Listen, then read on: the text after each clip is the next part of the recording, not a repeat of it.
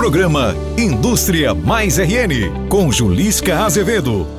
Olá, começa agora o Indústria Mais RN, um podcast da Federação das Indústrias do Estado do Rio Grande do Norte que traz os assuntos mais relevantes da economia e da indústria, debate o desenvolvimento do Rio Grande do Norte e também temas nacionais. Hoje recebemos o empresário Ayrton Torres, presidente do Sindicato da Indústria de Extração de Sal do Rio Grande do Norte, o CIESAL. Natural de Martins, no Oeste Potiguar, Ayrton Torres é diretor há 20 anos da indústria salineira Salinor. Entre as atividades institucionais que já exerceu, destaca-se a de secretário de Estado do Polo Gaisal, no governo de Garibaldi Alves Filho. Também as de membro do Conselho de Autoridade Portuária da CODERN, membro do Conselho Estadual de Meio Ambiente e também da Câmara Setorial de Tributação do Sal, entre outras funções. Doutor Ayrton Torres, agradeço desde já a sua presença aqui no Indústria Mais RN. Muito obrigado, Julisca. Agradeço a vocês também pela oportunidade de a gente falar um pouco sobre a indústria salineira nacional, que fica toda ela aqui no Rio Grande do Norte. Então vamos começar já falando sobre esse assunto e eu peço para o senhor, para início de conversa, um panorama dessa indústria do sal aqui no Rio Grande do Norte. A indústria salineira do Rio Grande do Norte ela está constituída por cerca de 35 salinas, médias e grandes, e de mais uma região no município de Grossos, é, de pequenas salinas artesanais. Esse parque salineiro ocupa perto de 40 mil hectares de terra nos municípios de Mossoró, Areia Branca, Grossos, Macau, Guamaré, Galinhos e Porto do Mangue. Então é um, um parque salineiro que naquela região é, garante o sustento de, é, entre empregos diretos e indiretos, garante o sustento de 75 mil famílias. É muita gente, a indústria do sal envolve muita gente no Rio Grande do Norte e se a gente separar pontualmente aquela região oeste do estado, se torna ainda mais pujante, né? É por isso que naquela região a atividade salineira é tão importante, né? É, às vezes a gente escuta falar, por exemplo, em Mossoró, é que quando o sal vai bem, Mossoró vai bem. Então, quer dizer, a atividade é muito forte naquela região. E agora, no ano de 2022, dá para dizer que o sal vai bem? É, eu nem sei dizer ao certo, né? porque a gente ainda continua tendo bastante desafios. Né? A indústria salineira, ela, por falta de uma logística apropriada, ela não cresce há 20 anos. Quando o senhor fala não cresce, o senhor fala em produção de sal? Exatamente, é. é. Então ela está parada há 20 anos que não cresce e isso tudo se deve à logística que não é, é apropriada para o desenvolvimento do negócio. Como você sabe, a atividade salineira está aqui no Rio Grande do Norte e está, portanto, longe das, das áreas dos grandes consumidores, do principal mercado consumidor. E eh, esse fato faz com que a atividade seja muito sensível à, à, logística de um modo geral, que é basicamente transporte, porto, que isso impacta efetivamente o crescimento que o setor eh, vem desejando fazer e ainda não conseguiu. Então, eu vou pedir para o senhor detalhar para a gente toda essa questão logística por partes. Vamos dividir. Vamos Para começar, parte, é, é. a principal forma, então, de transporte desse sal produzido no Rio Grande do Norte ainda é a portuária?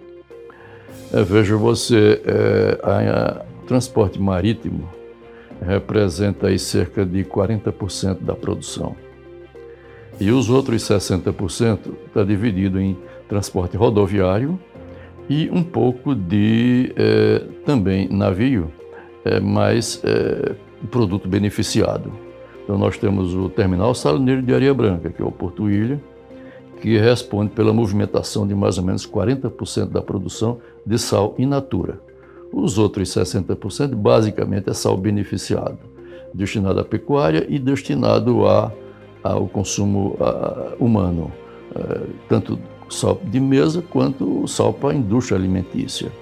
Então, essa parte maior, uma pequena parte dela, como já se disse, está saindo em container pelos portos de Mucuripe e Pecém, no Ceará. E a grande parte, a maior parte disso sai por via rodoviária para o país inteiro. Recentemente, o Porto Ilha de Areia Branca foi arrendado, né? passou a ter uma administração privada. Isso foi positivo para o setor? Olha, isso é um movimento que a gente acredita que será muito positivo e se insere nessas dificuldades logísticas que a gente vem tendo. Então, esse arrendamento do terminal salineiro de Areia Branca, o setor vê como um passo muito positivo, porque certamente o porto vai poder funcionar com muito mais dinâmica do que vem funcionando enquanto empresa estatal. A empresa estatal tem suas amarras, tem suas dificuldades e o porto, como empresa privada, certamente vai trazer uma melhoria e vai ofertar um serviço melhor para toda a indústria salineira. E aí então nós temos um ponto assim que é, é uma, um ponto que nos dá no momento otimismo porque certamente com a melhoria do porto, o setor salineiro vai começar a ter condições de começar de, de retomar o seu crescimento. O senhor fala que uma parte da exportação, uma parte do transporte é feita pelo Porto Ilha e a, o restante também por portos no Ceará. Ter que levar o sal para o Ceará para poder embarcar de lá, isso encarece muito a produção salineira? É, isso, de novo, a gente entra na questão da logística, não é? Quer dizer, a gente está longe de um porto que efetivamente pode é, transportar o sal beneficiado em container. E aí então a gente tem, como se diz normalmente na, no setor, a gente tem mais uma pernada, ou seja, mais um trecho de transporte rodoviário que efetivamente encarece o produto e dificulta, portanto, a, a, a competição que o sal deveria ter. O senhor fez parte, como industrial, das pessoas que participaram das discussões em torno do projeto BR do Mar, aprovado recentemente no Congresso Nacional. O que é que a BR do Mar vai poder proporcionar de benefícios para a indústria salineira? É, a BR do Mar é uma, uma lei bastante ampla que é, cria determinadas facilidades para que a gente tenha uma, um aumento no transporte de navio entre portos brasileiros, isso é chamado de navegação de cabotagem. Então, a expectativa é de que a gente que tem hoje uma frota à disposição da cabotagem muito pequena de navios, a gente vai ter um aumento de oferta de, eh, de navios para transportar o produto para os principais centros consumidores nacionais.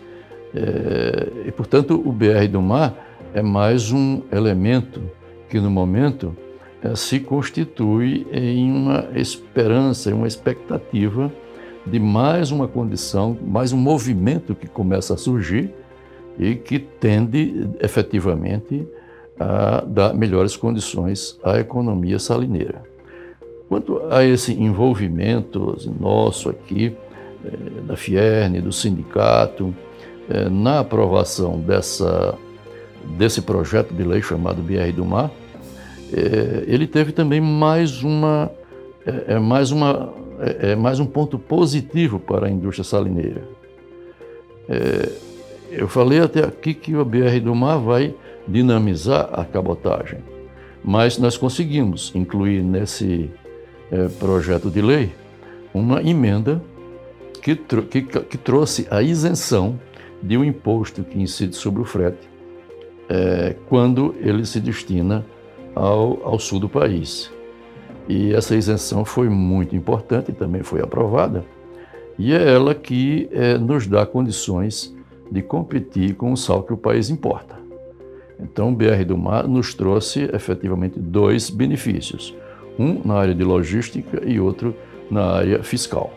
Perfeito. O senhor falou também, ao se referir à questão logística, que há uma parte desse sal que é transportado de forma rodoviária, pelas estradas do país. Né? E existem algumas questões também em torno desse transporte rodoviário. O senhor poderia trazer para a gente esse assunto?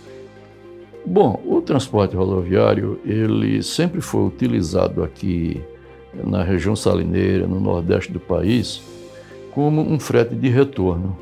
Então, a, a, a frota rodoviária traz mercadorias para o norte e o nordeste do país e volta transportando, levando sal pelo frete com valor mais baixo.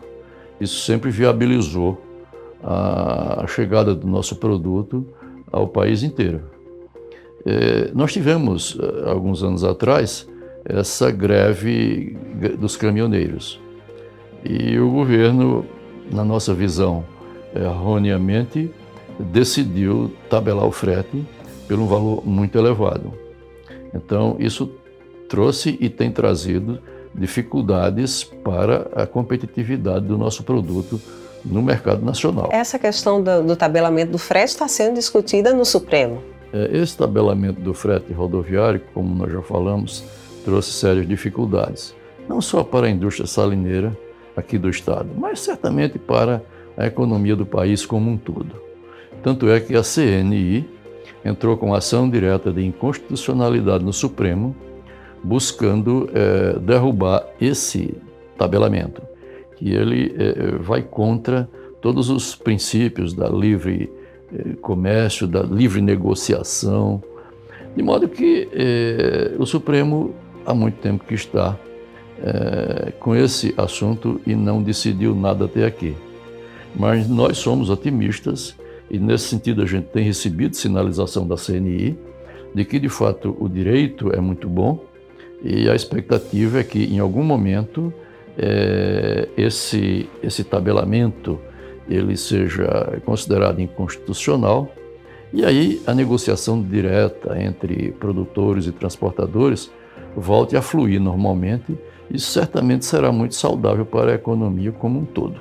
É interessante o senhor trazer essa questão, doutor Ayrton, porque a gente percebe que existe o produto, existe a indústria, a dificuldade maior é exatamente na infraestrutura de transporte desse produto. Né? É, nós chamamos de logística, né?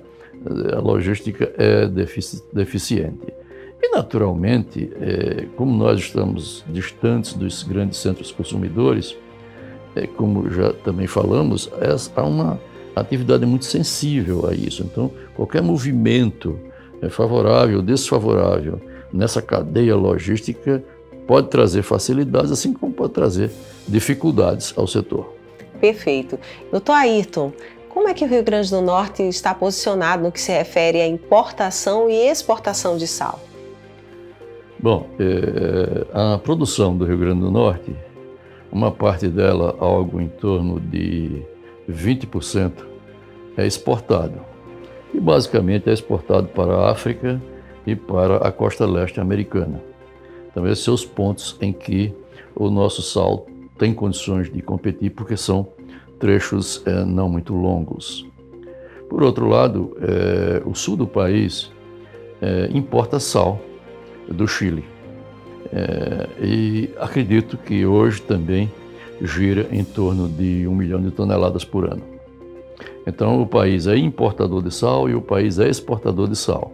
Nós aqui, da nossa região, nós não importamos sal.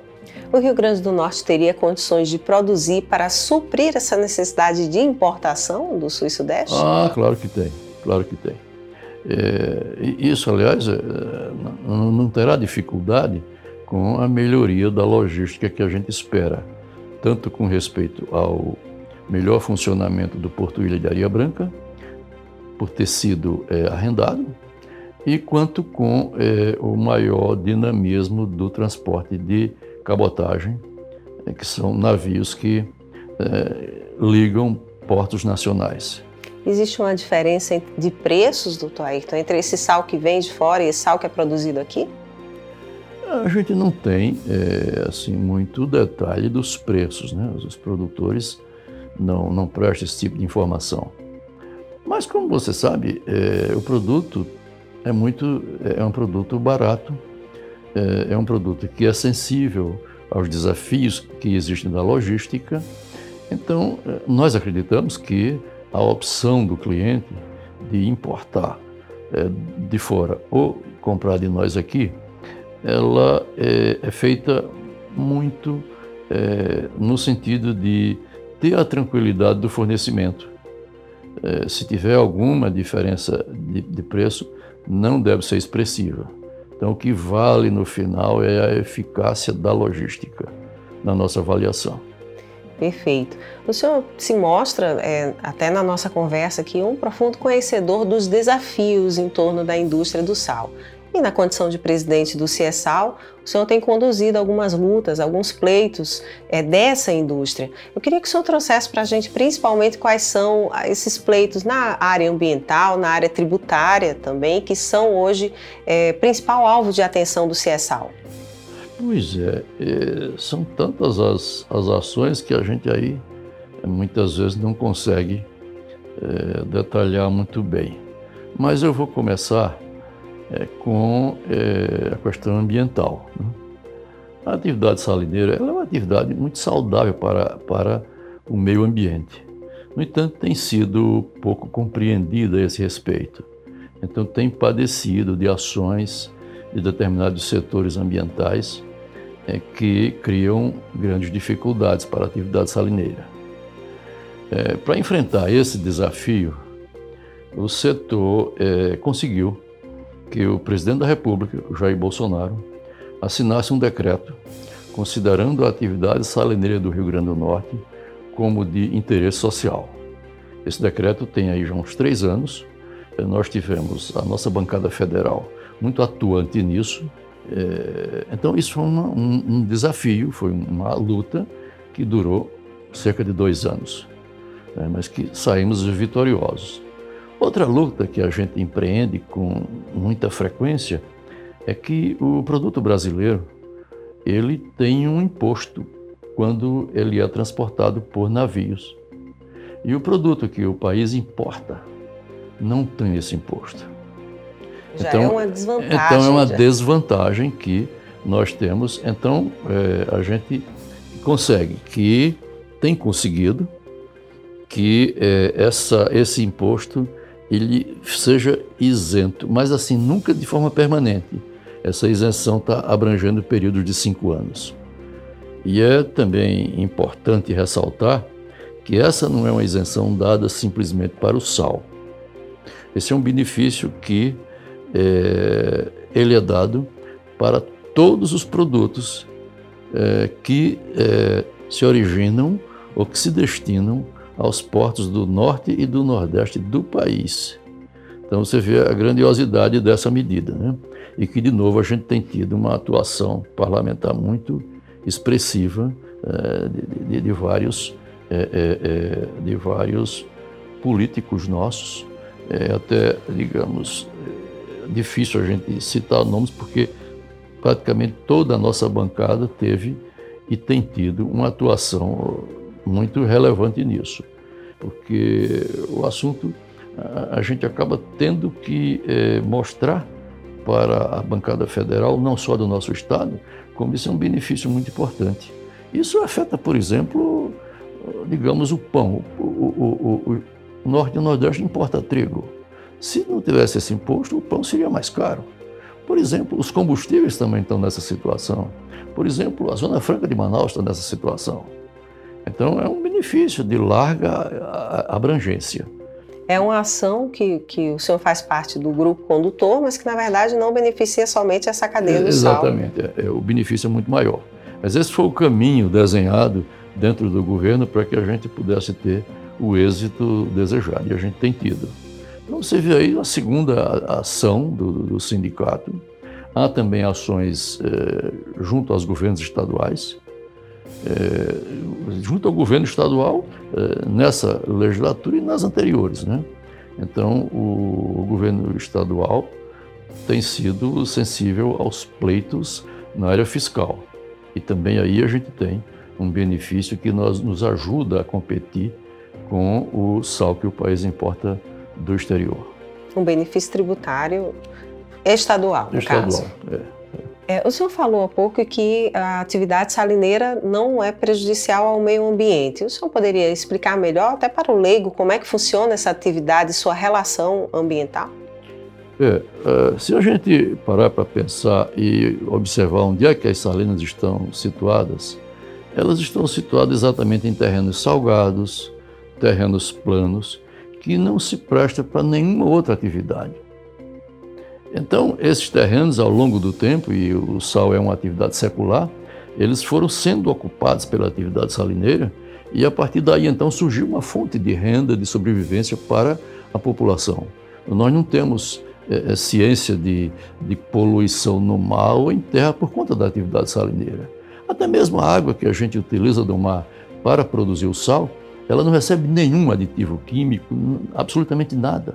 Ela, posteriormente, ela mais concentrada é devolvida ao mar e, nesse sentido, tem os critérios é, apropriados, definidos pelo órgão ambiental, que faz com que a gente não tenha, não cause nenhum dano ao, ao manguezal. Então, é, é, realmente, para nós, é muito incompreensível essas, é, é, essas ações que aqui, ali acolá pairam sobre o setor salineiro.